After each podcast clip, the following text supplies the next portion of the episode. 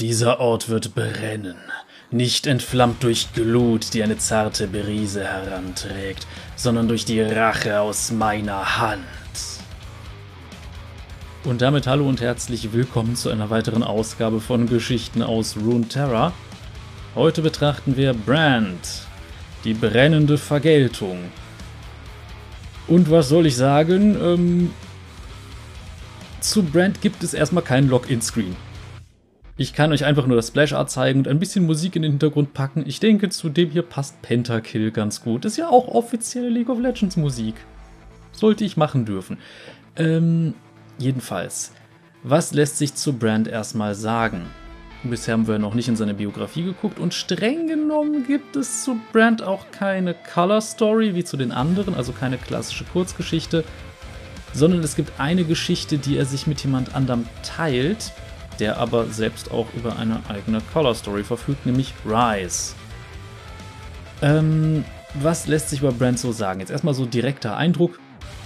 Ich denke, niemand, der Brand sieht, wundert sich darüber, dass das im Spiel ein Magier ist. Also einer, der mit Flammen um sich wirft und äh, Zauber schleudert ohne Ende. Das, äh, das finde ich, sagt das Design schon ganz gut aus. Und ich finde grundsätzlich auch diese Idee nicht schlecht, dass wir da einen, ja im Grunde einen Menschen haben, der halt von innen heraus zu brennen scheint und generell etwas verkohlt aussieht. Aber es gibt eine Sache, die mich ein bisschen wundert. Was ist das mit der Hose? Warum hat der Gürtel um die Beine? Erstmal, warum brennt die Hose nicht? Ich meine, man hätte ihn ja auch so gestalten können, dass der generell keine Kleidung mehr hat, aber zum Beispiel auch keine Ohren oder sowas und auch vom Gesicht viel verbrannt wäre. Dann würde es einen auch nicht wundern, wenn da halt dann nichts sichtbar wäre. Was interessant ist, ist dieser komische Kringel auf der Seite von seinem Schädel. Das finde ich ist tatsächlich ein sehr interessantes kleines Detail. Ich finde, sowas hätte man noch ein bisschen mehr machen können. Also ich finde, man hätte das Design noch ein kleines bisschen erweitern können. Aber gut, vielleicht passt es ja auch zu dem, der er laut der Story ist. Denn wir wollen ja nicht einfach nur über das Design labern, ihr seid ja wahrscheinlich hauptsächlich wegen der Lore hier. Und daher gehen wir jetzt erst einmal in die Biografie. Brand, die brennende Vergeltung. Keegan Road ist der Sohn einer Heilerin aus Freljord und war von Geburt an ein Außenseiter. Dank der wenigen Magie und Kräuterkunde, die seine Mutter beherrschte, konnten sie am Rand einer kleinen Küstengemeinde namens Riggans Cup überleben. Freunde waren eine Seltenheit. Selbst als kleiner Junge hatte er gewusst, dass sein Vater ein feindlicher Plünderer gewesen und dass er und seine Mutter deshalb verstoßen worden waren. Die Dorfbewohner nannten ihn den Plünderer Bastard. Keegan brütete vereinsamt und voller Groll vor sich hin und wurde oft gewalttätig. Nachdem er viele Jahre lang dem scheinbar endlosen Winter getrotzt hatte, gab der gebrechliche Körper seiner Mutter schließlich auf. Während Keegan ihre Asche verstreute, dachte er an die Menschen, die sie in ihrem Leben geheilt hatte. Keiner von ihnen war gekommen, um ihr die letzte Ehre zu erweisen. Er wusste, dass sie sich nichts mehr wünschten, als ihn ebenfalls loszuwerden. Und er würde ihren Wunsch erfüllen doch erst nachdem er Rache genommen hatte. Er brannte das Dorf in jener Nacht nieder und floh in die Dunkelheit. Die Narben, die er sich dabei zuzog, sollten nie verheilen. Keegan wanderte durch die eisige Tundra Freljords. Er redete sich ein, dass er nach seinem Vater suchte, aber tief im Inneren wusste er, dass er lediglich einen Freund finden wollte. Oder zumindest ein freundliches Gesicht. Da seine Suche erfolglos blieb, verkroch er sich letzten Endes in einer Höhle und wartete auf den Tod. Es war jedoch nicht der Tod, der zu ihm kam, sondern ein weiterer Außenseiter. Der mysteriöse Magier Rise sah Potenzial in dem halb erfrorenen jungen Mann und nahm ihn als Schüler auf. Sowohl Lehrer als auch Schüler hatten mit Keegans aufkeimender wilder Magie zu kämpfen und Rises Anweisungen, sich in Geduld und Demut zu üben, stießen oft auf taube Ohren. Unglücklicherweise war Keegans Ausbildung stets Rises eigentlicher Mission untergeordnet. Es war schon seit langem seine Aufgabe, eine Macht zu finden und zu versiegeln, die ganz Runeterra auslöschen konnte, die legendären Weltrunen. Nachdem er eines der Fragmente gefunden hatte, musste sich Keegan derselben verzweifelten Verführung stellen, die schon viele andere vor ihm in den Wahnsinn getrieben hatte. Die Runen waren der Ursprung aller Magie in der Welt, und entgegen der Warnung seines Meisters entschloss er sich dazu, ihre Macht für sich zu beanspruchen. Rice hatte keine andere Wahl, als mit anzusehen, wie sein Schüler von der rohen Magie der Rune verbrannt wurde, bis Keegans Seele vollständig aufgebraucht worden war. Die Kreatur, die in diesem Moment das Licht der Welt erblickte, war nicht länger der verbitterte Jüngling, den Rice aus dem Schnee gerettet hatte, und auch nicht der Magier aus Freljord, in dem Rice einen Freund gefunden hatte. Dieses von Rache verzehrte Wesen aus Feuer und Zorn, das nun die Welt der Sterblichen heimsuchte, sollte später als Brand bekannt werden. Er verfluchte seinen früheren Meister und alle Lebewesen, die sich zwischen ihn und die Runen stellen konnten, und schlug mit magischen Flammen um sich. Nur unter großer Mühe kam Rice mit dem Leben davon. In den darauffolgenden Jahrhunderten führte Brand das gesetzlose Leben eines Lauffeuers. Er nahm sich alles von der Welt, ohne ihr je etwas zurückzugeben. Manchmal lodert er wie ein Komet über den Himmel, und manchmal vergräbt er sich in die kalte Erde, um zu ruhen und auf den unverkennbaren Geruch von Magie zu warten, der ihn erneut zu einer der Weltrunen führen wird. Sollte er jemals in den Besitz einer Rune gelangen, so werden sich nur die wenigsten in Runeterra gegen ihn behaupten können.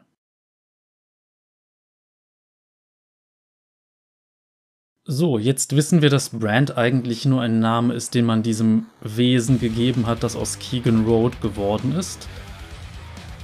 Und prinzipiell handelt es sich dabei um ja, einen von einer Weltrune verdorbenen Menschen.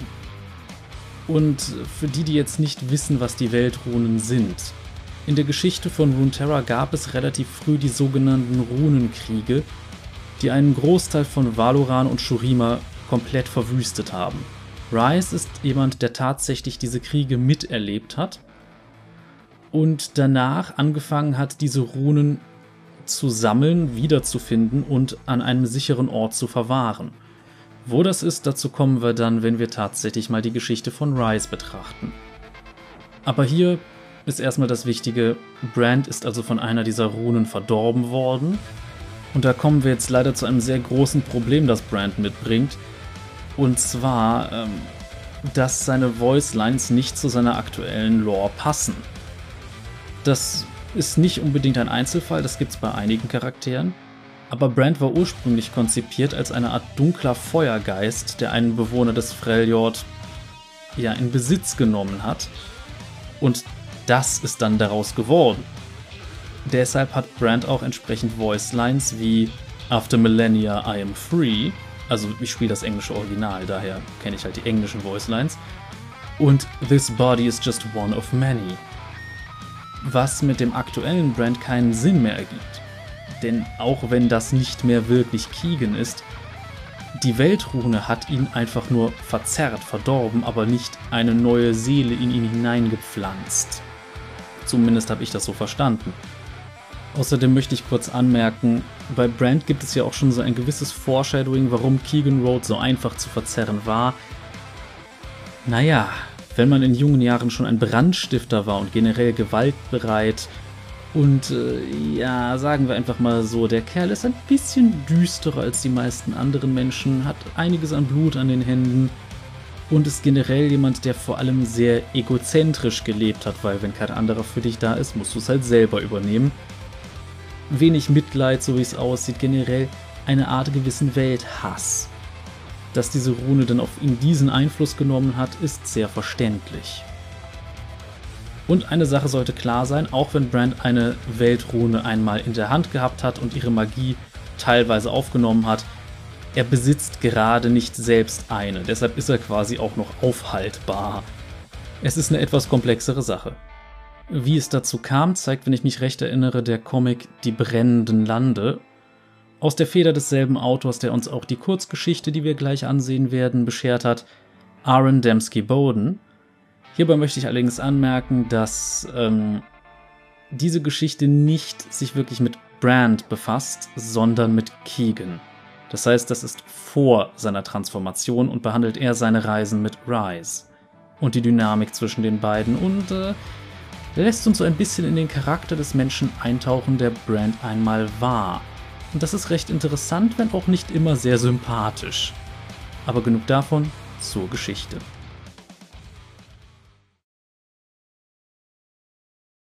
Aus der Asche von Aaron Dembski Bowden Ich kann es einfach nicht.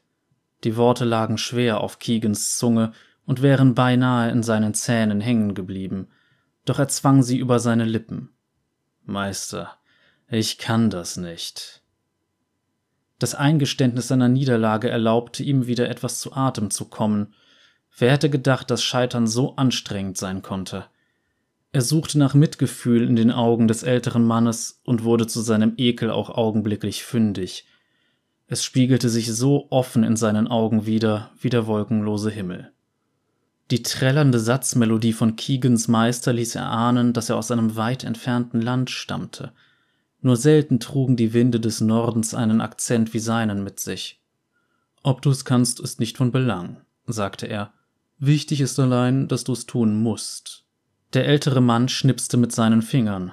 Durch einen purpurnen Blitz fing das Bündel Reisig vor ihnen Feuer. Ein Lagerfeuer, erschaffen durch reine Willenskraft. Keegan wandte sich vom Feuer ab und spuckte in den Schnee. Er hatte diese Worte schon oft gehört, und sie waren heute genauso nutzlos wie all die anderen Male auch. Bei dir sieht das so leicht aus. Sein Meister zuckte mit den Schultern, ganz so, als ob selbst eine Antwort auf solch eine halbherzige Anschuldigung erst sorgfältig überdacht werden musste. Es mag einfach sein, doch es ist nicht leicht. Zwei Worte, die nicht immer dasselbe bedeuten. Aber es muss doch noch einen anderen Weg geben, murrte Keegan und berührte unbewusst mit seinen Fingerspitzen die Brandnarben, die seine Wange zeichneten. Noch während er die Worte aussprach, fühlte er deutlich, wie fest er an sie glaubte. Es musste wahr sein. Es würde nicht immer so weitergehen. Es durfte nicht immer so weitergehen. Warum?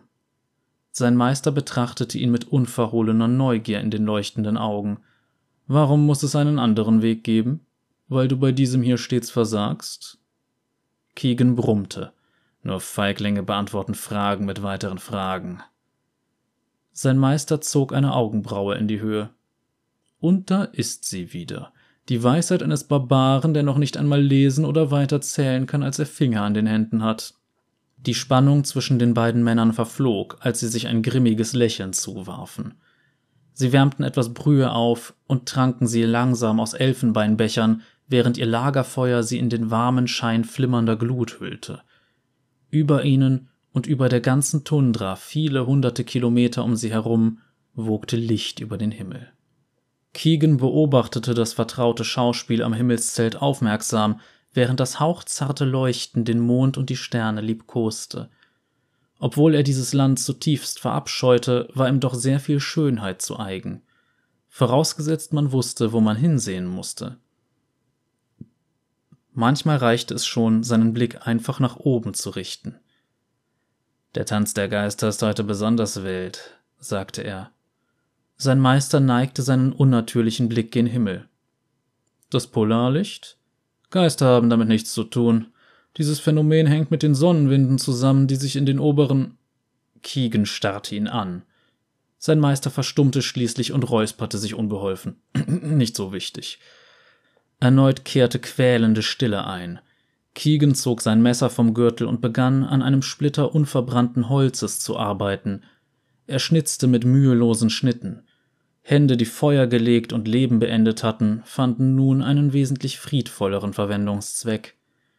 Aus dem Augenwinkel bemerkte er, dass der Zauberer ihn beobachtete. Ich will, dass du einatmest, sagte der ältere Mann schließlich. Die Klinge schabte immer noch über die Rinde. Ich atme bereits. Ich atme immer. Bitte, erwiderte sein Meister mit einem Anflug von Ungeduld in der Stimme. Sei nicht so phlegmatisch. So was? Phlegmatisch. Es bedeutet. Naja, was es bedeutet, ist nicht wichtig. Ich will, dass du einatmest und den Atem anhältst, solange du kannst. Warum? Sein Meister stieß eine Art Seufzer aus. Na gut, stimmte Keegan schließlich zu, warf den Ast ins knisternde Feuer und schob den Dolch mit dem Knochengriff zurück in seine Scheide. Na schön, na schön, na schön. Er atmete tief ein, und die Muskeln seiner Brust und seiner Schultern schwollen dabei sichtlich an. Zum Schweigen verurteilt hielt er den Atem an und sah zu seinem Meister hinüber, während er auf weitere Anweisungen wartete. Du erschaffst die Luft, die du einatmest, nicht, begann der Zauberer. Du nimmst sie in dir auf, und sie hält dich am Leben. Du nutzt sie, so wie es dein Körper nötig hat, und lässt sie dann wieder frei, indem du ausatmest. Sie ist niemals dein. Du bist nur ein Gefäß für sie. Du atmest ein und atmest wieder aus. Du bist ein Kanal, durch den Luft fließen kann. Keegan setzte dazu an, auszuatmen, doch sein Meister schüttelte den Kopf. Nein, noch nicht. Fühle die Luft in deinen Lungen, Keegan. Fühle, wie sie sich gegen das Gefängnis deines Körpers stemmt. Fühle, wie sie darum ringt zu entkommen. Die Gesichtszüge des jungen Barbaren liefen rot an, seine Augen übermittelten die Frage, die sein Mund nicht aussprechen konnte. Nein, antwortete der Zauberer. Eine seiner verfärbten Hände gestikulierte zu Keegan hinüber. Halte sie in dir. Als Keegans Ausdauer schließlich versagte, trat Trotz an ihre Stelle und verschaffte ihm mehr Zeit. Als selbst sein Trotz unter dem Schmerz seines bebenden Brustkorbs nachgeben musste, übernahm sein Starrsinn die Kontrolle. Sein Blick durchbohrte seinen Meister, während er vor Anstrengung zitterte. Er war sich sicher, dass dies ein Test war und er etwas zu beweisen hatte, auch wenn er nicht wusste, was genau das war. Grauer Nebel ließ seine Sicht verschwimmen, sein Puls dröhnte wie rhythmischer Donner in seinen Ohren. Währenddessen beobachtete sein Meister ihn wortlos. Schließlich gab Keegan nach, stieß seinen Atem in die kalte Abendluft aus, sank zu Boden und keuchte, während er sich langsam erholte. In diesem Moment war er ein Wolf, ein wildes Tier, das der ganzen Welt um sich herum die Zähne zeigte und all jene bedrohte, die ihn in diesem Augenblick der Schwäche angreifen könnten. Sein Meister beobachtete auch dies. Ich hatte mich schon gefragt, ob du wirklich bis zur Bewusstlosigkeit weitermachen würdest, murmelte er. Keegan grinste und schlug sich mit der Faust auf die Brust. Er war stolz darauf, dass er so lange durchgehalten hatte. Genau darin liegt das Problem, ließ sein Meister, der seine Körpersprache deutete, ihn wissen. Ich habe dir erklärt, dass die Luft nicht dir gehört, und doch bist du stolz darauf, sie so lange in dir gehalten zu haben. Mit der Magie verhält es sich genauso. Du willst sie und glaubst, dass man sie besitzen kann. Du klammerst dich an sie und vergisst dabei, dass du lediglich ein Kanal bist, durch den sie hindurchfließt. Du wirkst sie mit deinem Herzen und mit deinen Händen, und deshalb erstickt die Magie schließlich in deinem Griff. Weil du sie als etwas ansiehst, das sich deinem Willen beugen muss. Das stimmt aber nicht und wird auch nie so sein. Sie ist wie die Luft. Du musst sie aus deiner Umgebung in dich aufnehmen, für einen Augenblick nutzen und dann wieder freilassen. Das ungleiche Paar, Lehrling und Meister, Barbar und Zauberer, verfiel erneut in Schweigen. Der Wind heulte durch die Schluchten im Süden und die Brise wehte einen Hauch von Wehklagen zu ihnen herüber. Keegan warf dem älteren Mann argwöhnische Blicke zu. Also, warum hast du das nicht einfach gleich gesagt? Warum musste ich den Atem anhalten? Ich habe dir all das schon gesagt, viele Dutzend Male und auf viele verschiedene Weisen. Ich hatte gehofft, dass ein praktisches Element dir vielleicht beim Verständnis der Lektion helfen würde. Keegan schnaubte und starrte dann wieder ins Feuer. Meister, in letzter Zeit lässt mich ein bestimmter Gedanke einfach nicht mehr los. Der Zauberer lachte leise in sich hinein und klopfte auf das zusammengerollte Pergament, das auf seinem Rücken hing. Nein, Keegan, die hier bekommst du nicht zu lesen. Der junge Stammesangehörige grinste, doch seinem Blick fehlte es an Heiterkeit. Das wollte ich gar nicht fragen, sagte er dann. Was, wenn ich gar kein schlechter Schüler bin? Was, wenn du ein schlechter Lehrer bist? Die müden Augen seines Meisters richteten sich auf das Feuer und spiegelten den Tanz der Flammen wider. Manchmal frage ich mich das auch, antwortete er. Als der nächste Tag anbrach, wanderten sie nach Norden und Westen. Es würde nicht mehr lange dauern, bis selbst die karge Tundra unter ihren Schritten gefror und sie nur noch durch Ebenen voll von leblosem Eis reisen würden. Momentan knirschte jedoch noch der nutzlose steinige Boden unter ihren Stiefeln, der hier und da von gestrüppartiger Vegetation unterbrochen wurde. Die Gedanken des Zauberers waren so trostlos wie ihre Umgebung, doch Keegan verhielt sich so wie immer. Ohne zu klagen, aber auch ohne Freude kämpfte er sich stetig voran. Vor einigen Tagen sagtest du etwas, fing der Barbar schließlich an, als er zu seinem Meister aufschloss. Etwas, das wie eine Lüge geklungen hat. Der Zauberer drehte sich etwas zu ihm, seine Gesichtszüge wurden von seiner Kapuze in Schatten gehüllt. Ich bin vieles, antwortete der ältere Mann, und auch nicht immer tugendhaft, aber ich bin kein Lügner. Keegan brummte etwas Unverständliches vor sich hin, das so ähnlich klang wie eine Entschuldigung. Vielleicht keine Lüge, eher eine Fabel. Der Zauberer hielt seinen Blick auf ihn gerichtet, während sie voranschritten. Fahre fort. Dieser Ort, dieses Imperium, das Königreich aus deiner Geschichte, das vor vielen Generationen zerstört wurde. Shurima? Was ist damit? Du sagtest, es sei ein Land, das noch nie vom Frost berührt wurde oder vom Raureif des Eises gehört hat. Keegan grinste, als hätte er gerade einen Witz erzählt. Ich bin nicht so leichtgläubig, wie du denkst, Meister. Der Zauberer spürte, wie die Neugier des Barbaren ihn von seinem Trübsinn befreite. Er ließ das Gewicht seines Rucksacks zu seiner anderen Schulter wandern und konnte sich ein kleines Lächeln nicht verkneifen. Das war keine Lüge. Er blieb stehen und deutete nach Süden. Weit, weit gen Süden, viele hunderte Tagesmärsche entfernt und hinter einem gewaltigen Ozean liegt ein Land, in dem. Wie erklärt man einem Mann, der sein ganzes Leben lang nur Winter gekannt hat, wie eine Wüste aussieht, dachte er. Wie beschreibt man so jemandem Sand, wenn er doch nur Eis kennt? Ein Land, in dem die Erde nur heißer Staub ist und die Menschen noch niemals Schnee gesehen haben. Die Sonne brennt dort ohne Gnade. Selbst Regen ist eine Seltenheit. Jeden Tag dürstet es den Boden nach ein paar kostbaren Tropfen. Keegan starrte ihn erneut an. Er hatte diesen Blick in seinen hellen Augen. Er wagte nicht, das Gehörte zu glauben, aus Angst, es sei nur ein Trick, um ihn als Narren dastehen zu lassen. Der Zauberer hatte diesen Blick in seinem Leben bereits unzählige Male in vielen verschiedenen Augen gesehen, sowohl in denen von einsamen Kindern als auch von gebrechlichen Erwachsenen. Ein Ort, der Anivias Berührung noch nie gespürt hat, murmelte Keegan. Aber ist die Welt wirklich so groß, dass ein Mann sein ganzes Leben lang laufen kann, ohne ihr Ende zu erreichen? Ja, das ist die Wahrheit. Es gibt ganze Länder auf dieser Welt, die nicht in Schnee und Eis gehüllt sind. Mit der Zeit wirst du lernen, dass nur wenige Orte so kalt sind wie Freljord. Ihre Unterhaltung wirkte für den Rest des Tagesmarsches gezwungen, und als sie schließlich ihr Lager aufschlugen, schien es nichts mehr zu bereden zu geben. Trotzdem blieb der junge Barbar beharrlich. Er sah über das Lagerfeuer hinweg zu seinem Meister, der sich im Schneidersitz niedergelassen hatte und in mürrischer Selbstwahrnehmung übte. Solltest du mir nicht etwas beibringen? Der Zauberer hob eine Augenbraue.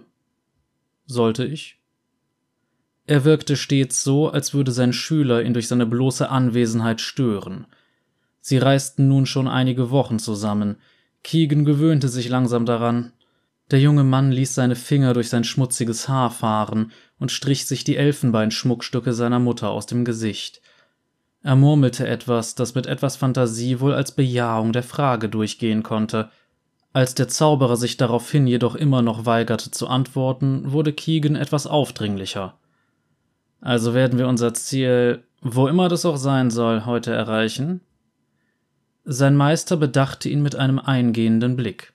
Nein, es wird noch einige Wochen dauern, bis wir unser Ziel erreichen. Der Zauberer schien nicht zu scherzen, und ich habe mir Gedanken darüber gemacht, warum du solche Schwierigkeiten hast, deine Gabe zu kontrollieren, fügte er ausdruckslos hinzu. Keegan wusste nicht, wie er darauf antworten sollte. Manchmal war Schweigen die einzige Möglichkeit, wenn man nicht dumm oder ungeduldig erscheinen wollte – also versuchte er es damit. Es schien zu funktionieren, denn der Zauberer fuhr fort. Du hast etwas Talent, ohne Frage. Die Fähigkeit liegt dir im Blut. Du darfst Magie aber nicht als feindliche, fremde Macht betrachten. Magie darf nicht eingespannt werden. Sie braucht nur einen kleinen Schubs. Ich habe dich beobachtet. Wenn du dich ihrer bedienen möchtest, versuchst du stets ihr deinen Willen aufzuzwingen. Du willst sie kontrollieren. Keegan fühlte, wie Frustration in ihm aufwallte. Aber so funktioniert Magie eben. So hat meine Mutter sie immer genutzt. Sie wollte etwas tun, also hat sie Magie entstehen lassen. Der Zauberer unterdrückte ein irritiertes Zucken. Du musst Magie nicht entstehen lassen. Magie existiert bereits in der Welt. Das Rohmaterial der Schöpfung umgibt uns allgegenwärtig. Du musst sie nicht festhalten und deinen Bedürfnissen unterwerfen, du musst sie einfach nur ermutigen. Lenke sie den Pfad entlang, dem sie folgen soll. Während er sprach, bewegte er seine Hände, als würde er eine Kugel aus Lehm formen. Ein schwacher, harmonischer Klang wehte durch die Luft und hielt einen ewig perfekten Ton aufrecht. Nebelhafte Energien quollen zwischen seinen Fingern hervor, und vereinzelte Fäden verbanden sich langsam miteinander. Einige von ihnen rankten sich aus der Kugel hervor und wandten sich um seine verfärbten Hände, ihre Energie brodelte dunkel und organisch. Es wird immer jene geben, die beim Studium der Magie nicht flexibel genug sind und gewaltsam den uralten Kräften ihren Willen aufzwingen wollen. Trotz dieser plumpen Vorgehensweise werden sie damit Erfolg haben, langsam und mit dürftigen Ergebnissen. Aber man muss sich nicht so primitiv verhalten, Keegan. Ich forme diese Energien nicht zu einer Kugel, ich ermutige sie nur dazu, die Form einer Kugel anzunehmen. Verstehst du das? Ich sehe es, gab Keegan zu, doch das heißt nicht, dass ich es verstehe. Der Zauberer nickte und schenkte ihm ein kleines Lächeln. Offenbar hatte sein Schüler endlich etwas Sinnvolles von sich gegeben. Einige Männer und Frauen, Seelen mit eiserner Disziplin oder begrenzter Vorstellungskraft, verschlüsseln die magischen Energien, die zwischen den Welten fließen, sie manipulieren und binden sie auf jede erdenkliche Weise, Sie betrachten das Sonnenlicht, wie es durch einen Riss in der Wand in ihre dunkle Kammer fällt, und bewundern seine Schönheit. Stattdessen könnten sie jedoch einfach ihre Kammer verlassen und das blendende Tageslicht bewundern. Er seufzte demonstrativ. Deine Mutter war eine solche Magierin, Keegan. Durch monotone Rituale und überlieferte Mixturen spielte sie mit einfachen Zaubern herum. Dabei hat sie nur eine Barriere zwischen sich und den reineren Kräften der Magie errichtet, und all die anderen tun mit ihren Ritualen, Talismanen und Zauberbüchern genau das Gleiche. Keegan beobachtete die Kugel, wie sie sich kräuselte und drehte. Sie schien überhaupt nicht an die Berührung des Zauberers gebunden zu sein, sondern umspielte seine Finger und drohte manchmal sogar herunterzufallen. Ich verrate dir ein Geheimnis, junger Barbar, Ihre Blicke trafen sich, und in diesem Augenblick spiegelten seine hellen, menschlichen Augen sich in den leuchtenden Augen seines Meisters wider, die alles andere als menschlich wirkten. Ich bin ganz Ohr, sagte Keegan leiser, als er beabsichtigt hatte. Er wollte nicht dumm oder ehrfurchtsvoll wirken, besonders weil er wusste, dass er beides war. Magie will genutzt werden, fuhr der Zauberer fort. Sie ist überall um uns herum und strömt aus den ersten Fragmenten der Schöpfung hervor. Sie will ausgeübt werden. Und genau darin liegt die wahre Herausforderung des Wegs, den wir beide eingeschlagen haben. Wenn du verstehst, was die Magie wirklich will, wie erpicht sie darauf ist, nun, dann ist es nicht weiter schwierig, sie zu wirken. Schwierig ist nur zu wissen, wann man aufhören muss. Der Zauberer öffnete seine Hände und gab der Kugel aus wabernder Macht einen sanften Stoß, so dass sie auf seinen Schüler zusteuerte. Der Barbar streckte seine Hand vorsichtig aus, um sie willkommen zu heißen, doch als seine Finger ihre Oberfläche streiften, zerbarst sie vor seinen Augen. Die Nebelschwaden verdünnten sich, bis sie letztlich vollständig verschwunden waren. Der eindringliche Klang wurde ebenfalls leiser und verstummte schließlich gänzlich. Du wirst es lernen, versprach der Zauberer. Geduld und Demut sind die schwierigsten Lektionen, doch sie sind auch die einzigen, die du je brauchen wirst. Keegan nickte, wenn auch nicht sofort und nicht ohne einen Hauch von Zweifel. Der Zauberer schlief in jener Nacht nicht. Eingehüllt in eine einfache Felldecke lag er wach und beobachtete die Nordlichter, wie sie sich über den Nachthimmel wandten. Auf der anderen Seite des kleinen Lagerfeuers schnarchte der Barbar vor sich hin. Ohne Frage träumte die Träume eines unbeschwerten Mannes, dachte der Zauberer. Nein, das war nicht fair. Keegan war bestimmt nicht sehr zivilisiert, aber er war auch ein junger Mann, der von den harten Bedingungen des Landes geformt worden war. Freljord war der Geburtsort vieler Seelen, deren Instinkt nur auf das nackte Überleben ausgerichtet war. Bestien mit Häuten so hart wie Eisen und Fangzähnen so lang wie Speere durchstreiften die Wildnis. Plünderer von verfeindeten Dörfern vergossen überall an den eisigen Küsten Blut. Ihr Winter hatte hunderte Generationen angehalten. Diese Menschen wuchsen in einem Land auf, in dem Schriftstücke und Kunst Luxusgüter waren. Bücher waren hier ein unvorstellbarer Mythos, und ihre Vergangenheit wurde der nächsten Generation nur von müden Ältesten oder Stammesschamanen in geflüsterten Geschichten überliefert. Und Keegan war trotz all seiner Sturheit keinesfalls unbeschwert. Ist es ein Fehler, ihn mit mir zu nehmen? Habe ich Mitleid mit ihm oder bin ich einfach nur schwach?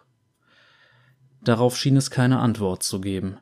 Ich hätte ihn zurücklassen können, der Gedanke hatte kaum Gestalt angenommen, da traf ihn seine volle Wucht auch schon unaufgefordert und mit verräterischer Schnelligkeit.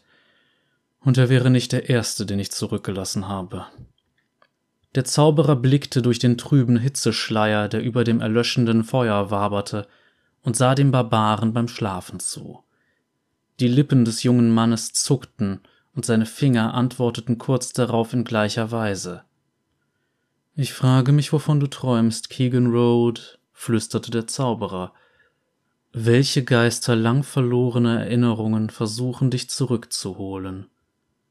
Jede Nacht schritt Keegan in seinen Träumen die Pfade seiner Vergangenheit ab. Bevor er dem Zauberer begegnet war, war er ein Ausgestoßener gewesen und hatte ein einsames Leben in den gefrorenen Ödlanden geführt. Lediglich ungestümer Trotz hatte ihn am Leben gehalten. Und davor? Ein Raufbold, ein gescheiterter Schamane, Sohn einer gefühlskalten Mutter. In allen anderen Ländern hätte man ihn mit seinen kaum 19 Wintern in den Knochen noch als jung bezeichnet. Er hatte ein hartes Leben geführt, und sein Scharfsinn sowie seine Klinge hatten ihm dabei geholfen. Er hatte sich einen gewissen Ruf erkämpft und mehr als genug Erniedrigungen erfahren. In seinen Träumen war er jedoch jede Nacht erneut ein zerlumpter Wanderer, der sich wieder in den heulenden weißen Stürmen verlaufen hatte und langsam im Schnee zu erfrieren drohte. Jede Nacht war er erneut ein Heiler, der im strömenden Regen über lose Steine krabbelte und nach dem unscheinbarsten Farbtupfer suchte, der ihn zu seltenen Kräutern im Gestrüpp führen würde. Er war erneut ein kleiner Junge, der sich in der Höhle seiner Mutter zusammenkauerte, um Schutz vor der Welt zu suchen nur um dort von ihren Blicken voller Vorbehalte verfolgt zu werden. Und jede Nacht brannte Riggins Cup erneut nieder. Er war sieben Jahre alt, als er die Wahrheit über seine Herkunft erfuhr. Seine Mutter hockte vor ihm, drehte sein Gesicht in ihren Händen und betrachtete die Kratzer und Schrammen auf seiner Haut. Überrascht fuhr ein unbehagliches Zucken durch seinen Körper, denn sie berührte ihn nur sehr selten. Wer war das? fragte sie. Er wollte gerade Luft holen, um zu antworten, da fiel sie ihm ins Wort und stellte die vertrauteren Fragen. Was hast du getan? Was hast du angestellt, um so eine Strafe zu verdienen? Sie wich zurück, bevor er antworten konnte. Er zitterte, als ihre Hände von seiner Haut abließen. Da er an derartige Berührungen nicht gewöhnt war, fürchtete er den Moment der unbeholfenen Nähe, wollte ihn aber dennoch genießen. Ich habe nur etwas mit den anderen gerungen, Mutter. Im Dorf ringen alle Jungen ständig miteinander. Und die Mädchen auch. Sie warf ihm einen skeptischen Blick zu. Diese Verletzungen hast du nicht vom Ringen, Keegan, murmelte sie. Ich bin keine Närrin. Nach dem Ringen gab es einen Kampf. Er putzte sich die Nase an seinem zerlumpten Ärmel und riss dabei eine halb geschlossene Kruste wieder auf. Ein paar der anderen Jungs fanden es nicht gut, dass ich gewonnen habe. Sie sind wütend geworden. Seine Mutter war eine dünne Frau. ein gebrechliches Wesen in einem Land, das die Schwachen verschlang. Sie wirkte viel älter, als sie es eigentlich war, ein Opfer des unausgesprochenen Leids und der Einsamkeit, die ihre Talente mit sich brachten. Obwohl er erst sieben Jahre alt war, verstand Keegan das alles. Er war ein einfühlsames Kind. Das war einer der Vorteile, wenn man eine magisch begabte Mutter hatte. Als er zu ihr aufsah, wie sie vom Eingang der Höhle, die sie ihr Zuhause nannten, umrahmt wurde, erkannte er eine Sanftheit in ihren Augen, die mindestens genauso ungewohnt war wie die Berührung ihrer Hände auf seinen Wangen. Für einen Moment glaubte er, sie würde wieder auf die Knie fallen und ihn umarmen, und der Gedanke erschreckte ihn so sehr, wie er sich auch danach sehnte. Stattdessen wurde der Blick ihrer dunklen Augen wieder kalt, ich habe dir schon so oft gesagt, dass du die anderen Kinder nicht wütend machen sollst. Du wirst unser Leben hier nur noch schwerer machen, wenn die Dorfbewohner dich hassen, Keegan. Aber sie haben angefangen. Sie hielt inne, drehte sich etwas und sah zu ihm herab. Ihr Gesichtsausdruck war so düster und kalt wie ihre Augen. Die Augen des Jungen, die ihren begegneten, waren blassgrün, ganz so wie die seines Vaters, das hatte ihm seine Mutter erzählt. Und du hast all die anderen Male angefangen. Dein Jähzorn, Keegan? Nein, habe ich nicht, log der Junge. Zumindest nicht jedes Mal. Seine Mutter ging tiefer in die Höhle hinein, hockte sich neben die Feuergrube und rührte die wässrige Brühe aus gekochtem Elnuk-Fett, die für die nächsten drei Nächte ihr Abendmahl sein würde. In unserem Blut, unseren Knochen und unserem Atem ist Magie. Wir müssen in vieler Hinsicht vorsichtiger sein als andere Menschen. Aber Du darfst im Dorf keinen Ärger mehr machen. Wir dürfen hier nur leben, weil sie uns dulden. Der alte Riggin war gut zu uns. Nur dank ihm sind wir noch hier. Wie so oft war Keegans Mund schneller als sein Verstand. Wir leben in einer Höhle in den Felsen weit weg vom Dorf, sagte er. Warum heilst du sie überhaupt, wenn sie uns so schlecht behandeln? Wir sollten von hier weggehen. Du weißt nicht, wovon du sprichst, Keegan. Ich heile sie, weil ich über die Macht dazu verfüge und wir bleiben hier, weil wir hier bleiben müssen. Sie nickte zum Berghang hinüber, wo die Bäume in die Schwärze der Nacht gehüllt waren und nur durch den silbrigen Schein des Mondes erhellt wurden. Wir würden da draußen sterben, da draußen, wo die Wälder zu Schnee und Eis werden, bis hin zum Ende der Welt. Lass sie ruhig sagen, was sie wollen, mach uns keinen Ärger. Bring die Magie in deinem Blut nicht zum Kochen. Der Junge stand jedoch nur still am Rand der Höhle. Wenn Sie schlimme Sachen über mich sagen oder gegen mich kämpfen, dann wehre ich mich. Ich bin kein Feigling wie du. Diese Nacht brannte sich für immer in seinen Verstand ein. Zum ersten Mal beugte er sich seiner Mutter nicht und versprach auch nicht, ihr zu gehorchen. Stattdessen ballte er seine Hände zu kleinen Fäusten und verengte seine Augen. In der Stille, die sich daraufhin zwischen Mutter und Sohn ausbreitete, erwartete er eine Ohrfeige, einen ihrer kraftlosen Schläge, die seine Wange überraschenderweise eine Stunde später noch stechend schmerzen ließen, oder vielleicht noch mehr Tränen. Seine Mutter weinte viel, wenn sie glaubte, dass er fest schlief, leise und allein in der Nacht. Aber dieses Mal sah er etwas Neues in ihren Augen. Furcht. Du bist der Sohn deines Vaters. Die Worte waren ruhig und gemessen, doch der Tonfall machte sie noch schlimmer. Seine Augen starren mich immer an, sein Verbrechen stets gegenwärtig. Und jetzt auch noch seine Worte, seine Bosheit. Du spuckst sie mir direkt ins Gesicht. Der Junge sah mit eingeschüchtertem kindlichen Zorn zu ihr auf. Hast du mich deshalb so sehr? Sie zögerte, bevor sie ihm eine Antwort gab, und das sagte ihm mehr, als es ihre Antwort je hätte tun können. Es war dieses Zögern, das er nie vergessen konnte, selbst Jahre später, nachdem ihre mageren Knochen längst auf einem erkalteten Scheiterhaufen zu Asche und Staub geworden waren. Er war 13 Jahre alt, als er Zwana zum ersten Mal sah. Sie erreichte Riggins Cup mit zwei Dutzend anderen Überlebenden eines Nomadenclans, der in der Wildnis im Laufe der Generationen allmählich geschrumpft war – Anstatt wie viele andere zu Plünderern zu verkommen, ließen sie sich am Kap nieder und brachten den Menschen des florierenden Fischerdorfs frisches Blut, neue Fähigkeiten und Speere. Keegan traf sie eines Abends im Zwielicht der untergehenden Sonne. Er war gerade dabei, Heide und Kräuter an den südlichen Hügeln zu sammeln und befreite die Stiele von Dornen, bevor er sie in seiner Hirschledertasche verstaute. Es war eine zeitaufwendige Arbeit, wenn man sie sorgfältig erledigte, und Keegans Finger waren übersät mit feinen Nadelstichen, die er sich durch seine Hast eingehandelt hatte. Irgendwann sah er auf, und da stand sie. Er ließ von seiner Arbeit ab, sprang auf die Füße und klopfte sich den Dreck von seinen schmerzenden Händen, ohne sich bewusst zu sein, dass Neugier und Überraschung auf seinem sonst schönen Gesicht wie Misstrauen wirkten. Du wärst so gut aussehend, hatte seine Mutter einmal gesagt, wenn du die Welt nicht ständig mit deinen Blicken durchbohren würdest, als wolltest du dich an ihr rächen. Wer bist du? fragte er. Sie zuckte bei der Frage zusammen, und selbst in seinen Ohren hatte seine Stimme ziemlich schroff geklungen. Ich meine, du bist eine der Neuen, das weiß ich. Aber wie heißt du? Was machst du hier draußen? Hast du dich verlaufen? Die Fragen trafen das Mädchen wie ein Hagel geworfener Steine. Sie war älter als er, wenn auch nur um ein Jahr oder zwei. Gärtenschlank und mit großen Augen verschwand ihr kleiner Körper beinahe vollständig in den vielen Fellen, die sie um sich geschlungen hatte, und sie starrte ihn unentwegt an, während sie sprach. Ihre Stimme glich der einer Maus. Bist du der Junge der Heilerin?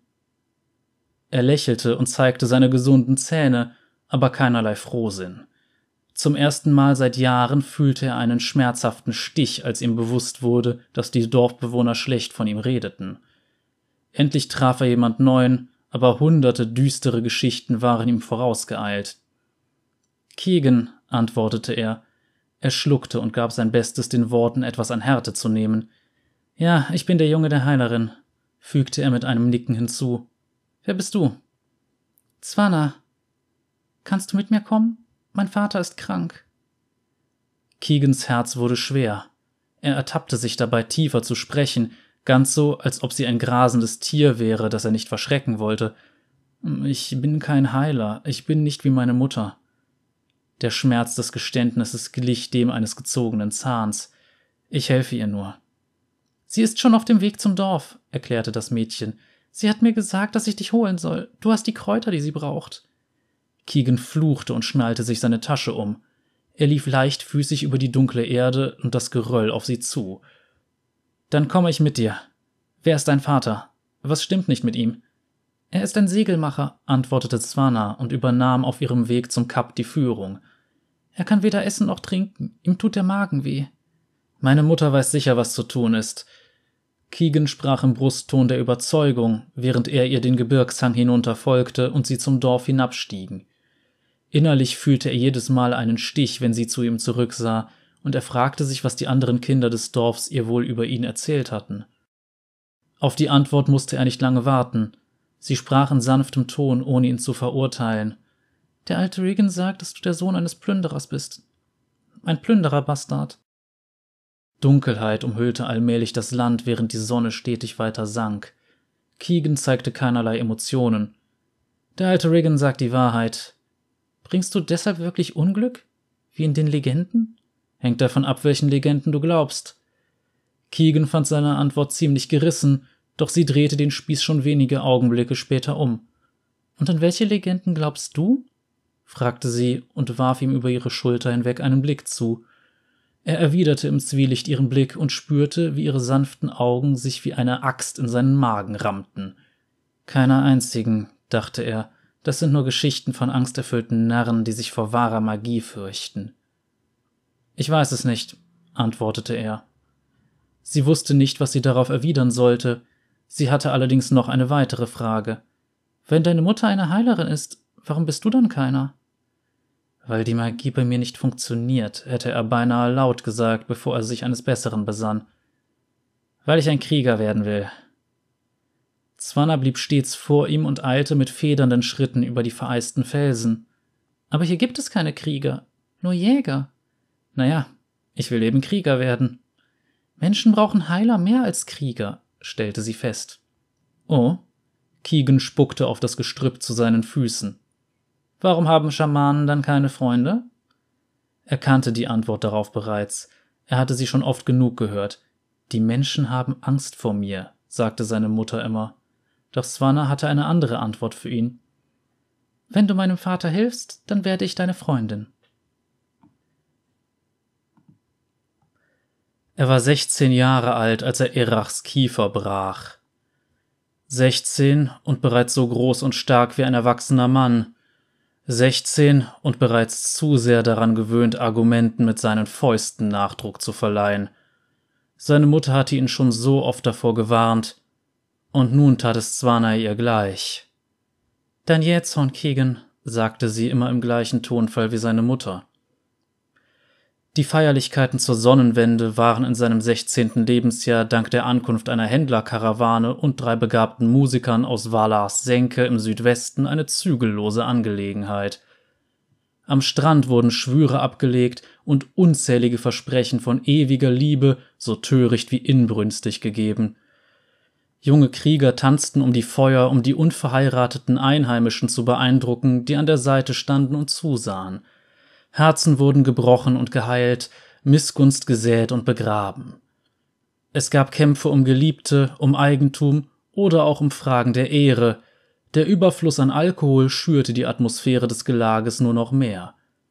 Viele bereuten ihre Taten im nächsten Morgengrauen, als die Klarheit des nie schmelzenden Schnees wieder Einzug in ihre verkaterten Geister hielt. Keegans Kampf mit Erach glich jedoch keinem anderen. Schweißgebadet von seiner Darbietung beim Feuertanz suchte Keegan an der Küste nach Swanna. Hatte sie ihm zugesehen?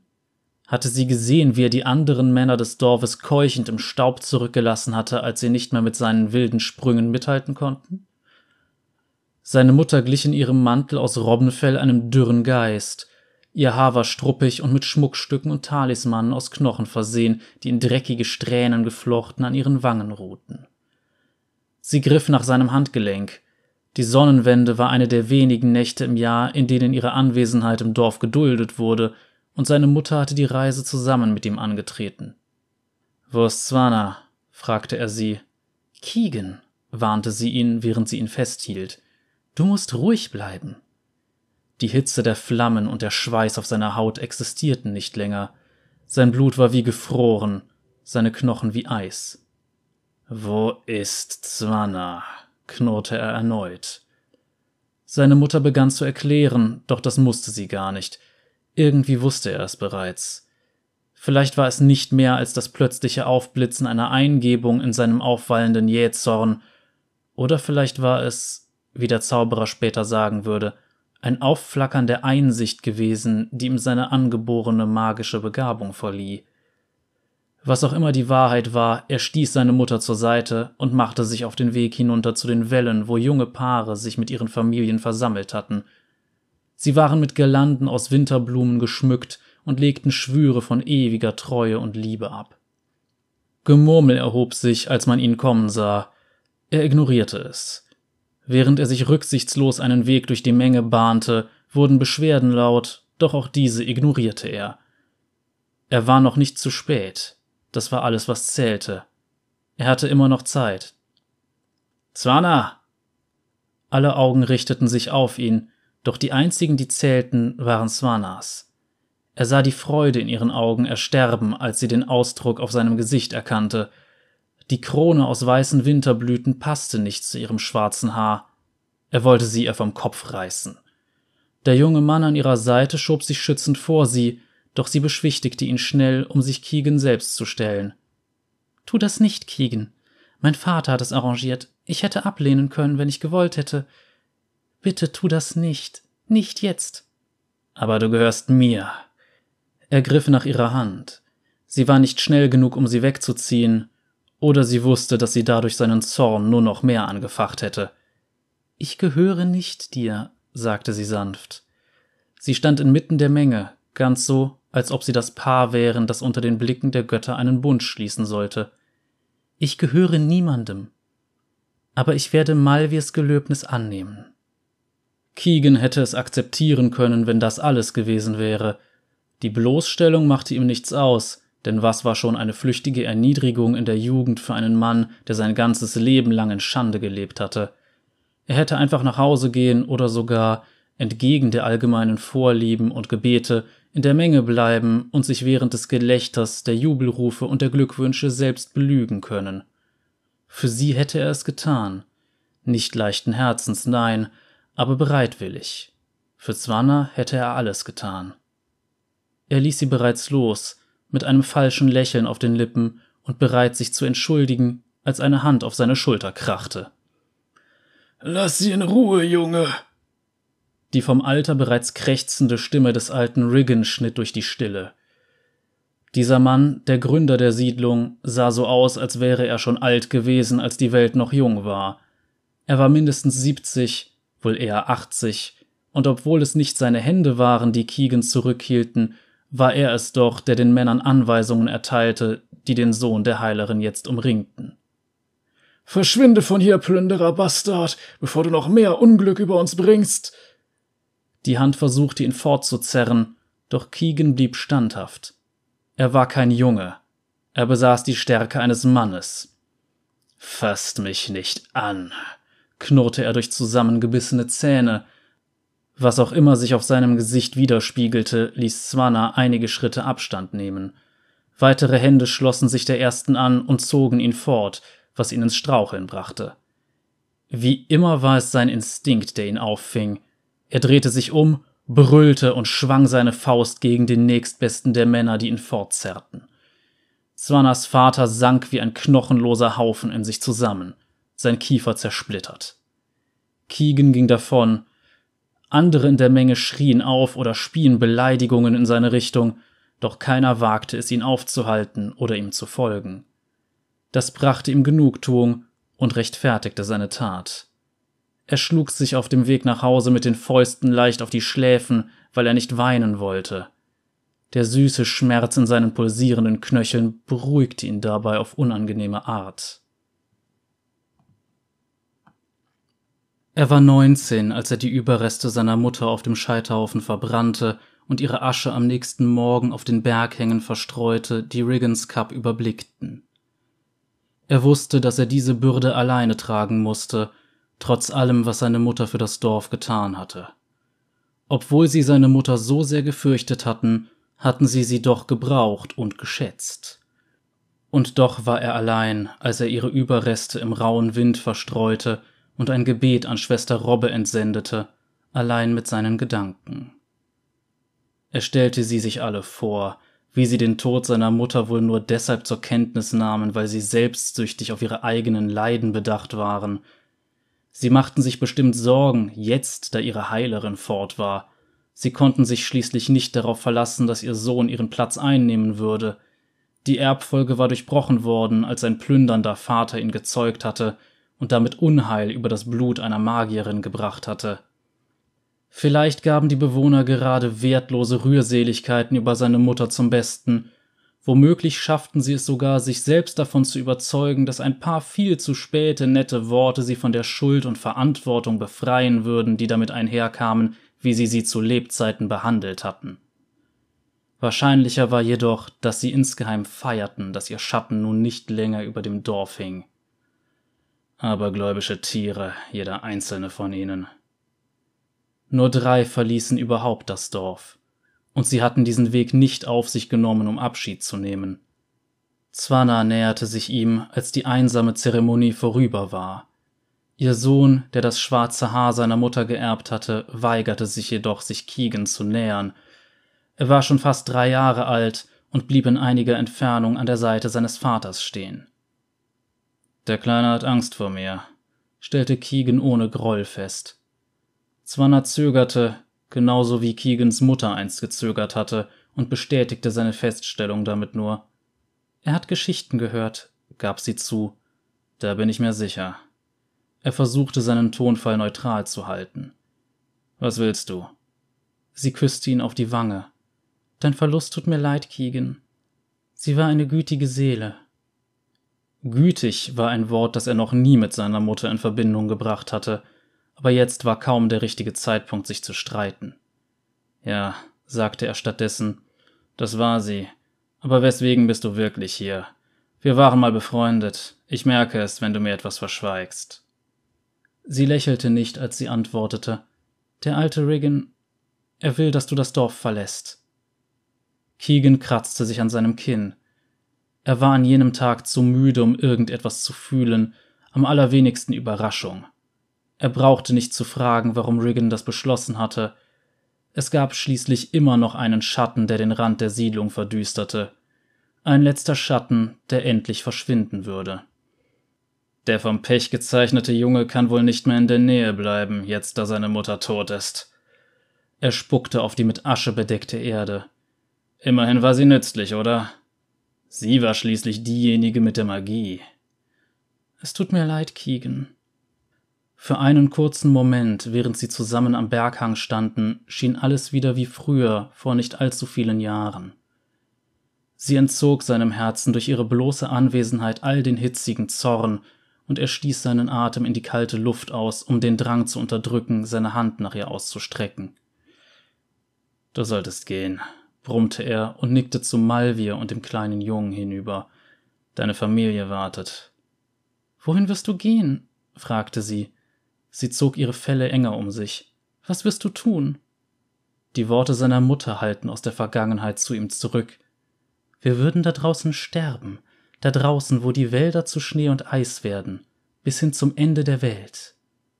Ich werde meinen Vater suchen, antwortete er. Sie sah zu ihm auf, sichtlich beunruhigt. Er konnte Zweifel und sogar Furcht in ihren Augen erkennen. Die Furcht davor, dass er es ernst meinen könnte. Das sagst du doch nur so, Keegan. Du weißt nicht einmal, wer das Volk deines Vaters war oder wo es herkommt oder oder sonst etwas. Wie willst du ihn jemals finden? Ich werde es zumindest versuchen. Keegan widerstand dem Drang, erneut auf den Boden zu spucken. Selbst ein unmöglicher Plan klang besser als Ich weiß nicht, was ich jetzt tun werde, Zwana. Ich werde wahrscheinlich alleine im Eis verrecken. Sie holte bereits Luft, um ihm seine Idee auszureden, auch nach all diesen Jahren, in denen fast nur Stille zwischen ihnen geherrscht hatte. Doch er brachte sie mit einem Kopfschütteln zum Schweigen. Ich werde dich noch einmal besuchen, bevor ich gehe. Dann können wir reden. Ich komme morgen noch einmal ins Dorf, um Vorräte aufzustocken. Ich werde Dinge für meine Reise brauchen. Zwana zögerte erneut, und er wusste, warum, als hätten die Geister seiner Vorfahren es ihm im Wind zugeflüstert. Der alte Regan hat es verboten, seufzte er. Es war keine Frage, nicht einmal eine Vermutung. Ich werde nicht mehr im Kap geduldet, nicht einmal um zu handeln, bevor ich gehe. Sie drückte ihm einen kleinen Beutel gegen die Brust. Er konnte sich denken, was sich darin befand, getrocknete Lebensmittel und so viel Proviant, wie ihre junge Familie entbehren konnte. Die Heftigkeit, mit der ihm das ungewohnte Gefühl tiefer Dankbarkeit packte, ließ ihn zittern und hätte ihn ihr Geschenk beinahe, beinahe annehmen lassen. Doch stattdessen gab er den Beutel zurück. Ich schaffe das schon, versprach er ihr. Mach dir keine Sorgen um mich. Ich schaffe das. In jener Nacht machte er sich alleine nach Riggins Cup auf. Er trug Proviant für eine Woche in seinem Rucksack, einen Elfenbeinspeer in der Hand und die Knochentalismane seiner Mutter in den Haaren. Sein Aussehen erinnerte wie das seiner Mutter vor ihm an einen bettelnden Schamanen, doch seine Körpersprache war die eines Kriegers, und sein Schritt zeugte von der Anmut eines Jägers. Das Morgengrauen war noch drei Stunden entfernt, in der vollkommenen Stille der Nacht schlich Keegan mit äußerster Vorsicht voran und bewegte sich dabei von Erdhütte zu Erdhütte, in denen die Familien schliefen, die ihn und seine Mutter sein kurzes, hartes Leben lang geächtet hatten. Er hegte keinen Groll gegen sie, nicht mehr.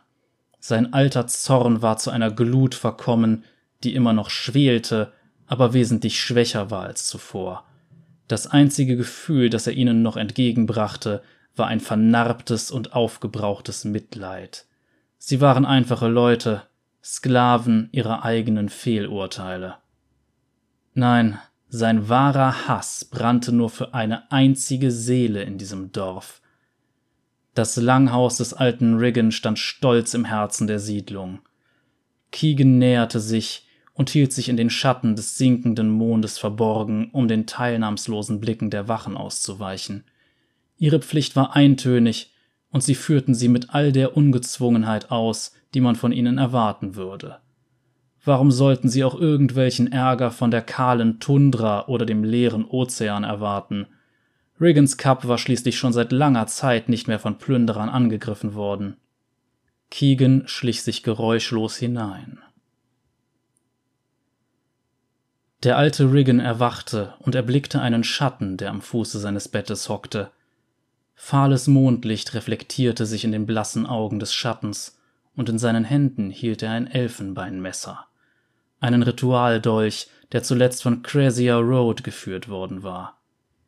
Die Hexe, die erst vor wenigen Tagen verstorben war. Die Klinge war, wie man munkelte, für Blutopfer genutzt worden. Der Schatten lächelte und seine Stimme war ein tiefes, wildes Flüstern. Wenn du ohne meine Erlaubnis auch nur einen Laut von dir gibst, stirbst du, alter Mann. In der Düsternis des lichtarmen Raums hätte man Riggin für einen Hundertjährigen halten können. Der Gestank des Laternenöls und des animalischen Schweißgeruchs des Eindringlings stachen ihm in die Nase. Er nickte in hilflosem Gehorsam. Der Schatten beugte sich nach vorne, und das Gesicht des Plünderer-Bastards Keegan schälte sich aus der Dunkelheit. Ein heimtückisches Grinsen lag auf seinen Zügen und spiegelte seine kühle Belustigung wider. Ich werde dir jetzt etwas erzählen, alter Mann, und du wirst mir zuhören, und sei es nur, um dein Leben ein wenig in die Länge zu ziehen. Der Dolch, der aus dem Zahn eines drüvaskischen Keilers geschnitzt worden war, funkelte im Halbdunkel. Keegan stieß die Messerspitze gegen den schlaffen Hals des Mannes. Nicke, wenn du verstanden hast. Riggin nickte und war dabei klugerweise still. Gut. Keegan beließ das Messer an Ort und Stelle. Seine Augen tränten vor purem Hass und seine Zähne klapperten beinahe vor Zorn. Er war eine Kreatur am Rande der Menschlichkeit, und nur die letzten Reste seiner Persönlichkeit hielten ihn noch zurück. Riggin schluckte schwer, sagte jedoch nichts. Er zitterte ebenfalls, wenn auch aus anderen Gründen. Du hast meine Mutter getötet, knurrte Keegan. Es war nicht die Krankheit, die sie von innen zerfressen hat, du warst das. Du hast sie Tag für Tag getötet durch den Argwohn und die Undankbarkeit, die du ihr entgegengebracht hast. Du hast sie in die kalte Einsamkeit ihrer Höhle verbannt das hat sie getötet. Du hast sie getötet, weil du sie aufgrund deines närrischen Aberglaubens verstoßen hast. Die Klinge ruhte auf der Wange des Mannes, bereit, sich durch sein Fleisch zu schneiden. Und jetzt tötest du mich, fügte Keegan leise hinzu, es reicht dir nicht, mich wegen der Sünden meines Vaters zu ächten und mich als schlechtes Omen zu verfluchen. Es reicht dir nicht, ein Kind aus deinem kostbaren Dorf zu jagen, immer und immer wieder, um mich nichts als Hass für andere Menschen zu lehren. Nach all dem, was du getan hast, verdammst du mich dazu, durch das Ödland zu wandern und den Tod zu finden, noch bevor die Glut des Scheiterhaufens meiner Mutter erkaltet ist. Und dann war der Dolch fort der Eindringling stand vom Bett auf und durchquerte langsam den Raum. Keegans Lächeln verdüsterte sich und wurde nur schwach von der gedämpften Laterne erhellt, die er vom Tisch der Bettkammer emporgehoben hatte. Das war alles, was ich dir sagen wollte. Ich will, dass du über diese Worte nachdenkst, wenn ich fort bin. Ich will, dass du an den Jungen denkst, den du mit großgezogen hast, indem du ihn und seine Mutter in die Kälte verbannt hast. Riggin wusste nicht, was er darauf antworten sollte, oder ob der Sohn der Heilerin überhaupt eine Antwort erwartete. Er blieb still, wie es ihm eine gesunde Mischung aus Weisheit und Angst riet, und atmete den erdigen, öligen Geruch ein, der den Raum erfüllte. Keegan öffnete die Blende der Laterne, und plötzlich war der Raum von einem glühenden Leuchten erfüllt. Die Bodendielen, die Wände, die Schränke und selbst die Bettlaken waren mit einer nassen, harzigen Substanz bedeckt. Der Eindringling hatte ganze Arbeit geleistet. Geräuschlos, bevor er sein Opfer geweckt hatte. Äh, warte, stammelte der alte Mann atemlos, als Panik langsam von ihm Besitz ergriff. Warte. Nein, ich habe eine Reise vor mir, sagte Keegan beinahe im Plauderton, und ich sollte mir noch einmal die Hände wärmen, bevor ich gehe. Lebe wohl, Regan. Warte, bitte! Aber Keegan wartete nicht. Er wich rückwärts bis zur Tür zurück, bevor er die Laterne wie ein Abschiedsgeschenk in Richtung Bett schleuderte. Sie zerbarst auf den rauen Bodendielen der Bettkammer. Die Welt fing Feuer, und Keegan lachte, selbst als die Flammenzungen ihm über sein eigenes Fleisch leckten. Feuer ist wie ein Lebewesen. Es ist habgierig und unersättlich. Es hat seinen ganz eigenen Hunger, seine eigenen Launen und, wie das Schicksal, seinen ganz eigenen grausamen Sinn für Humor. Die Flammen sprangen liebevoll züngelnd über die Dächer der angrenzenden Hütten, als der abscheuliche Wind Freljords die Funken davontrug. Überall, wo das Feuer Fuß fasste, verbiss es sich in neue Beute und verschlang sie gnadenlos. Keegan hatte sich bereits nach Norden aufgemacht und einen Weg durch das bewaldete Tiefland eingeschlagen. Der Verwüstung, die er im Dorf hinterließ, war er sich nicht bewusst. Er hatte dringendere Sorgen, als mit anzusehen, ob die Hütte des alten Riggin vollständig niederbrennen würde oder nicht. Er hatte mit den versenkten Stellen seines Gesichts zu kämpfen. Seine Wange war ein schreiender und brennender Ozean aus Schmerz, der nur beruhigt werden konnte, wenn er sein Fleisch auf die schneebedeckte Erde drückte. Nicht zum ersten Mal in seinem Leben fragte er sich, ob dem ganzen Gerede über das Unglück seines Blutes nicht doch ein Funken Wahrheit innewohnte. Als er einen Ort erreichte, der hoch genug lag, um sich das Ergebnis seines Werks anzusehen, stieg die Sonne bereits über dem Meer auf. Das Feuer war mittlerweile zu einer einzigen dicken Rauchwolke verkommen, die zum Spielball des Morgenwindes wurde, sich kräuselte und langsam verdünnte. Er hielt eine Handvoll Eis auf seine verbrannte Wange und hoffte, Riggins Halle als verkohltes schwarzes Herz im Zentrum des Dorfs vorzufinden. Was er allerdings sah, ließ seinen Atem stocken. Stumpf vor Entsetzen und entstellt durch seine Achtlosigkeit stolperte der Verräter zurück zum Schauplatz seines Verrats. Zunächst bemerkte niemand seine Rückkehr. Die Überlebenden liefen zwischen den verkohlten Ruinen ihrer Häuser umher, in denen sie ihre gesamte Habe verloren hatten. Er war nur eine weitere Gestalt inmitten des rauchigen Nebels. Ein weiteres gezeichnetes Gesicht unter denjenigen, die überlebt hatten. Er fand Swana vor den geschwärzten Überresten ihrer Hütte. Sie war sorgsam zusammen mit ihrem Sohn und Ehemann aufgereiht worden. Alle drei lagen still und regungslos unter der rußigen Decke, die ihre Körper verbarg. Keegan kniete lange Zeit neben ihnen, sein Schädel gedankenleer und sein Körper kraftlos. Vielleicht weinte er, er war sich nicht sicher. Damals nicht und auch später nicht. Doch er spürte das Stechen von Salz auf seiner verwundeten Wange. Er konnte sich nur an zwei Dinge erinnern. Das erste war der Anblick der Gesichter der Familie, als er die Decke zurückschlug, um sich zu vergewissern, dass es auch wirklich sie waren. Nachdem er seine Antwort erhalten hatte, bedeckte er sie wieder. Das zweite war das Gefühl seiner bloßen Hand auf dem dreckigen Leichentuch, als er die alte Magie seiner Mutter anflehte, durch ihn zu wirken. Er erreichte nicht mehr als zuvor, wenn er versucht hatte, seine angebliche Begabung zu nutzen. Sie blieben tot. Er war gebrochen. Einige Zeit später kamen die anderen Überlebenden zu ihm. Keegan blieb auf seinen Knien neben Swana, während sie ihm Beleidigungen und Schuldzuweisungen an den Kopf warfen. Sie blökten über Hexerei und unausweichliches Unglück und verfluchten den Tag, an dem er geboren worden war. Keegan ließ es über sich ergehen. Es war nichts gegen die Leere in seiner Brust und dem ätzenden Schmerz seiner Wange. Die Überlebenden wussten nichts. Sie beschuldigten ihn aufgrund von kummervollem Aberglauben und weil sie sonst niemandem die Schuld geben konnten. Sie wussten nicht, dass er dieses Unglück wirklich über sie gebracht hatte. Sie gaben seinem Blut die Schuld, obwohl es seine Taten gewesen waren. Keegan ließ das niedergebrannte Dorf hinter sich, ohne noch einmal zurückzusehen. Er machte sich auf in die Wildnis, genau wie er es geplant hatte, doch das erwartete Hochgefühl war nun nur noch Asche in seinem Mund. Danach folgten Wochen der Wanderung. Keegan zog es landeinwärts und erfolgte dabei den Marschrouten von Wildtieren oder den Spuren von Händlern. Er hatte kein genaues Ziel vor Augen und wusste auch nicht, wo ihn Siedlungen erwarten würden. Die einzigen Orte, an denen er sich auskannte, waren abgeschiedene Lichtungen und Berghänge, an denen er Kräuter für die medizinischen Mixturen seiner Mutter gesammelt hatte.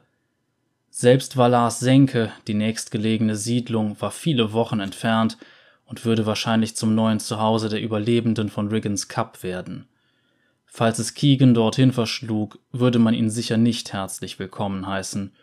Wahrscheinlicher war ein Willkommen der tödlichen Art. Er jagte, wenn er konnte, doch es mangelte ihm am Geschick eines echten Jägers. Einmal stürzte er sich auf den halbgaren Kadaver eines Hasen, nur um ihn wenige Stunden darauf wieder zu erbrechen, als sein Magen rebellierte. Die Tage wurden zu Wochen, die Wochen zu Monaten und mehr, in denen der Himmel sich verfinsterte und das Wetter zusehends schlechter wurde. Er traf auf keine anderen Stammesangehörigen, er fand keine Hinweise auf nahegelegene Siedlungen. Er verbrachte Stunden in schneeblinder Benommenheit und weitere in frostgebeutelter Trance. Jeden Tag traf er nur auf die eisige Gleichgültigkeit seiner Heimat. Freljord scherte es nicht, ob er seinen heulenden Atem überlebte oder an ihm zugrunde ging. Kein anderer Ort der Welt konnte einem Menschen seine eigene Bedeutungslosigkeit so brutal vor Augen führen. Durch Glück oder vielleicht eine grausame Wendung des Schicksals fand er schließlich jedoch eine Höhle, die aus demselben blassen Gestein bestand wie der Zufluchtsort seiner Mutter. Abgemagert, geschwächt durch die Elemente und von seinem eigenen Feuer gezeichnet, ließ sich Keegan Road auf dem kalten Gestein nieder und spürte, wie seine Haut am Steinboden festfror. Er würde hier liegen bleiben, bis der Schneesturm vorübergezogen war. Oder er würde hier liegen bleiben und auf den Tod warten je nachdem, was zuerst eintraf. In jener Nacht sollte er jedoch den Mann treffen, der von da an sein Lehrer werden würde, seinen Meister. Die Gestalt schälte sich in einem müden Marschschritt aus dem Sturm, ihre Schultern gebeugt und ihr Kopf gesenkt. Der Bart des Mannes war wirr und vom Biss der frostigen Winde grau gefärbt. Seine Gesichtszüge unter der Kapuze waren ausgemergelt und seine Augen leuchteten mit einem unnatürlichen Schillern. Am seltsamsten war jedoch die Haut des Mannes. Sie war fleckig, mit Tattoos übersät, und im Licht des Sturms wirkte sie bei jedem krachenden Blitz, als wäre sie dunkelblau gefärbt. Später beim Licht eines Lagerfeuers erschien sie in einem blasseren Violett. Was schicksalhafte Begegnungen anging, so war dieses Treffen zu enttäuschend, um in Geschichten von Barden besungen zu werden, oder in uralten Sagen Erwähnung zu finden. Es wurden keine arkanen Weissagungen ausgetauscht und auch keine bindenden Pakte geschlossen. Der Neuankömmling stand lediglich am Eingang der Höhle und beäugte argwöhnisch das menschliche Wrack, das vor ihm lag. Was, murmelte der Zauberer, haben wir denn hier? Keegan dämmerte zwischen Bewusstsein und Bewusstlosigkeit hin und her. Als er endlich einige Worte hervorbrachte, schimpfte er den älteren Mann einen Geist oder eine Illusion.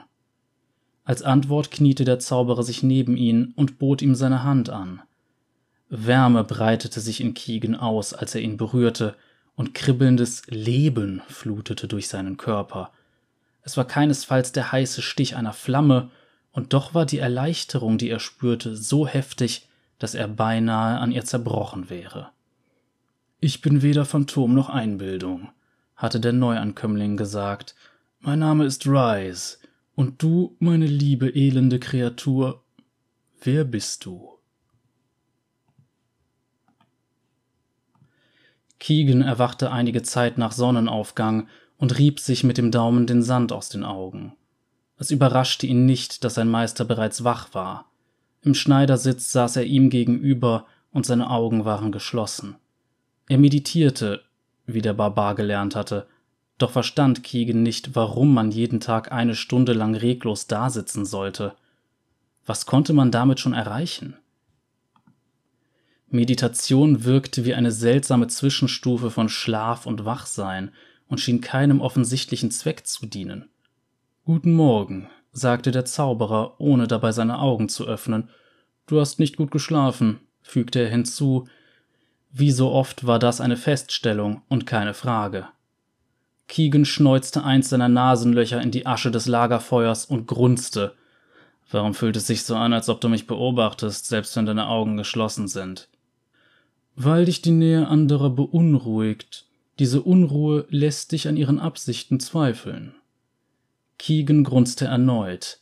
An etwas gesundem Misstrauen ist nichts auszusetzen. Rice lachte leise, verharrte jedoch reglos in seiner Meditationshaltung. Keegan fuhr erbost auf. Was ist so lustig? Manchmal höre ich mich selbst in deinen Worten. Die Art und Weise, wie du Misstrauen in eine Art Tugend verwandelst, ist mir besonders vertraut.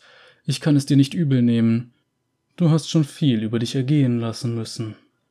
Keegan starrte ihn an. Kann er meine Gedanken lesen? Sieht er meine Träume? Der Zauberer reagierte nicht, zuckte nicht einmal. Der junge Barbar erhob sich und streckte den letzten Rest der nächtlichen Schmerzen aus seinen Gliedern, die es ihm mit einem lauten Knacken dankten. Ah, willst du, dass ich den letzten Rest Brühe fürs Frühstück aufwärme? Nett von dir, Keegan. Wirst du Feuerholz sammeln oder deine Gabe benutzen? Es war eine Fangfrage, die an Herablassung grenzte, und Keegan musste einige Anstrengung aufbieten, um den Köder nicht zu schlucken. Feuerholz. Ich versuche mich später wieder an der Magie. Ein weiteres Lachen. Ein weiteres unerträgliches Lachen. Wie du willst, antwortete Rice. Keegan nahm sich beim Sammeln des gefallenen Reisigs viel Zeit. Echos der Gespräche der letzten Wochen schwirrten durch seinen Schädel. Etwas nagte an seinem Geist und ließ die abheilende Brandnarbe auf seinem Gesicht jucken. Erst als sie ihr notdürftiges Lager wieder erreicht und den Arm voll abgebrochener Zweige abgelegt hatte, fiel ihm ein, was genau ihn störte. Meister. Der Zauberer rührte sich nicht, doch die Luft um sie herum schien sich zu verändern. Sie wurde schärfer und vielleicht einen Hauch kälter, als eine unsichtbare Kraft sie auflud. Ja. Keegan räusperte sich und rang mit den eigenen Worten. Als du gestern von der Magie erzählt hast, da du hast dieses Rohmaterial der Schöpfung erwähnt. Rice bewegte nur seine magisch verdunkelten Lippen. Das habe ich, ja. Fahre fort. Keegan holte tief Luft und rang immer noch mit dem unermesslichen Ausmaß dessen, was er sagen wollte. Nun, Wasser kommt vom Regen, dem Eis und der See. Feuer kommt von Funken und Zunder oder vom Blitz, der in den Wald einschlägt, und die Bäume, aus denen der Wald besteht, kommen aus Samen. Das stimmt alles in gewissem Maße und außerdem überraschend poetisch so früh am Morgen. Was ist also deine Schlussfolgerung aus dieser These? Dieser was? Der ältere Mann lächelte freundlich. Was willst du damit sagen, Keegan? Nur, dass alles irgendwo herkommt. Alles wird irgendwie geboren, hat einen Ursprung. Ist das mit der Magie genauso? Hat sie einen Ursprung in der Welt? Rice antwortete nicht sofort. Seine Stille wirkte in Keegans Augen auf einmal eher wie Zurückhaltung denn Gelassenheit. Das ist eine intelligente Frage, mein Freund. Deiner barbarischen Art zu denken wohnt eine einzigartige Reinheit inne, und ich muss dich für diesen Gedankengang loben aber diese Frage bedarf einer Diskussion, für die wir beide noch nicht bereit sind. Der Barbar biss die Zähne zusammen und schluckte seinen aufwallenden Jähzorn herunter. Endlich hatte er eine Frage gestellt, die einer Antwort würdig war, und sein Meister verweigerte sie ihm. Aber ich dachte, wenn man den Regen kontrollieren könnte, dann könnte man neue Flüsse erschaffen. Wenn man tausend Samen hätte, dann könnte man einen neuen Wald pflanzen. Wenn man Eisen hat, dann kann man eine Axt schmieden. Was, wenn man den Ursprung der Magie kontrollieren könnte? Dann müsste man sie nicht führen oder ihr einen Schubs geben. Man könnte sie schließlich doch kontrollieren.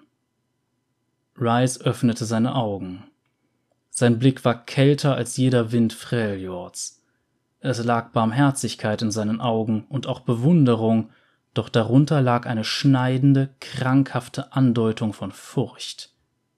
Du fürchtest dich, dachte Keegan und bekam eine Gänsehaut bei dem Gedanken.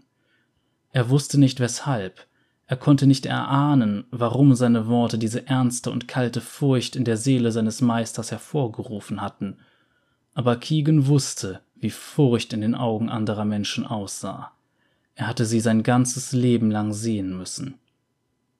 Noch nicht, murmelte Rice. Wenn du bereit bist, werden wir darüber reden. Aber jetzt noch nicht. Keegan Road nickte. Er stimmte zu, ohne zu verstehen warum, doch das Unbehagen im Blick seines Meisters faszinierte ihn. Furcht war letzten Endes eine Schwäche, und Schwächen musste man sich stellen und besiegen.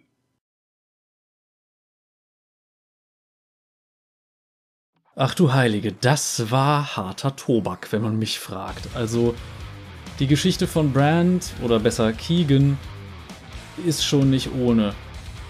Und ja, das war jetzt eine relativ lange Geschichte und ich werde jetzt auch nicht im Detail nochmal auf alles eingehen.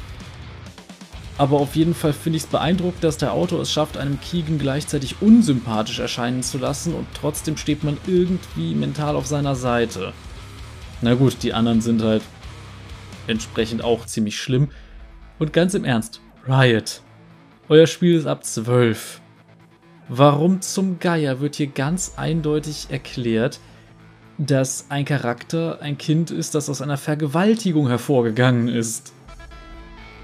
Ach, die Charaktere in LoL dürfen einfach keine netten Hintergrundgeschichten haben, zumindest keine glücklichen. Ich meine, Quins Bruder ist gestorben. Was haben wir noch? Morgana und Kale, die Sache mit der Mutter. Was hatten wir noch? Ähm, Tarek, der quasi verstoßen wurde. Ähm, ja gut, Galio hat nicht wirklich eine Hintergrundgeschichte, also keine, naja, Geschichte in dem Sinne, keine Vergangenheit, die relevant wäre. Deshalb passt das nicht so ganz, aber die meisten Charaktere, ja. Und interessant finde ich aber auch die Darstellung von Rice, der, ja, überraschend ruhig ist für die Persönlichkeit, die er im Spiel zeigt. Aber gut, das ist eine ganz andere Geschichte. Kommen wir zurück zu Brand. Und ich finde es ein bisschen seltsam, wie Brand im Spiel aussieht. Also klar, man hat jetzt in dieser Geschichte nicht so unbedingt gehört, wie aus Keegan Road dann ganz genau Brand wurde. Das wird dann, glaube ich, in diesem Comic erklärt. Den könnt ihr euch auch gerne durchlesen und äh, ja, dann wisst ihr, wie es passiert.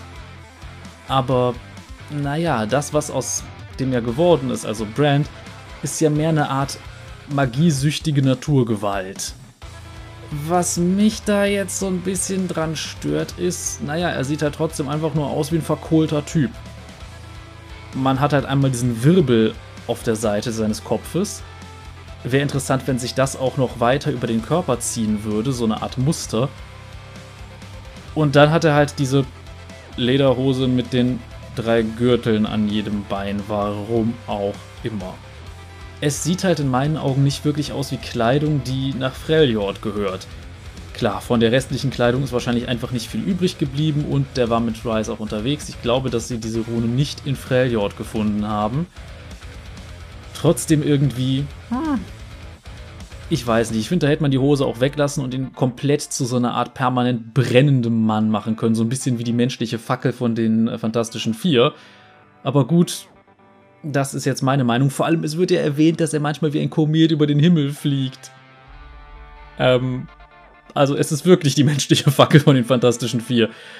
Aber gut, äh, das muss jetzt auch nicht weiter ausgeführt werden. Ich persönlich finde halt das Design durch noch ein bisschen verbesserungswürdig, aber gut, jedem das seine. Die Geschichte finde ich aber wirklich, wirklich gut, wenngleich die äh, doch etwas härter ist. Aber gut, das äh, kennt man ja inzwischen kommen wir nun einfach dazu, was in der äh, übernächsten Folge drankommen kann. Ihr dürft ja wieder abstimmen. Und da würde ich sagen, gehen wir doch mal direkt drauf ein, wen wir dieses Mal wieder zur Auswahl haben. Nummer 1. Riven, die Verbannte. Nummer 2. Zyra, die Gebieterin der Dornen. Nummer 3. Ezreal, der verwegene Forscher. Ja, also, was haben wir dieses Mal wieder? Eine Person mit einer tragischen Hintergrundgeschichte, eine Pflanze, die quasi die Welt verschlingen will und einen, naja, Anime Pretty Boy? Naja, kann man so sehen, wie man will. Man könnte auch sagen, ein möchte gern Indiana Jones. Ach ja, Ezreal ist so ein Vollidiot einfach in den Geschichten. Aber gut, ihr dürft ja auswählen, wen ihr möchtet. Und zwar machen wir es diesmal wie folgt. Ich setze einfach für jeden der Champions einen Kommentar unten in die Kommentare und ihr gebt einfach ein Däumchen nach oben an diesem Kommentar, wenn ihr diesen Champion sehen wollt. Also, ich denke, das ist eine sehr einfache Sache und ja, die drei sind schon, sind schon interessant. Und die haben alle interessante Geschichten. Und ja, was man davon hält, das kann man dann sehen, wenn es soweit ist. Ich hoffe jedenfalls, ihr hattet Spaß. Ähm, ach, eine Sache wollte ich noch kurz erwähnen.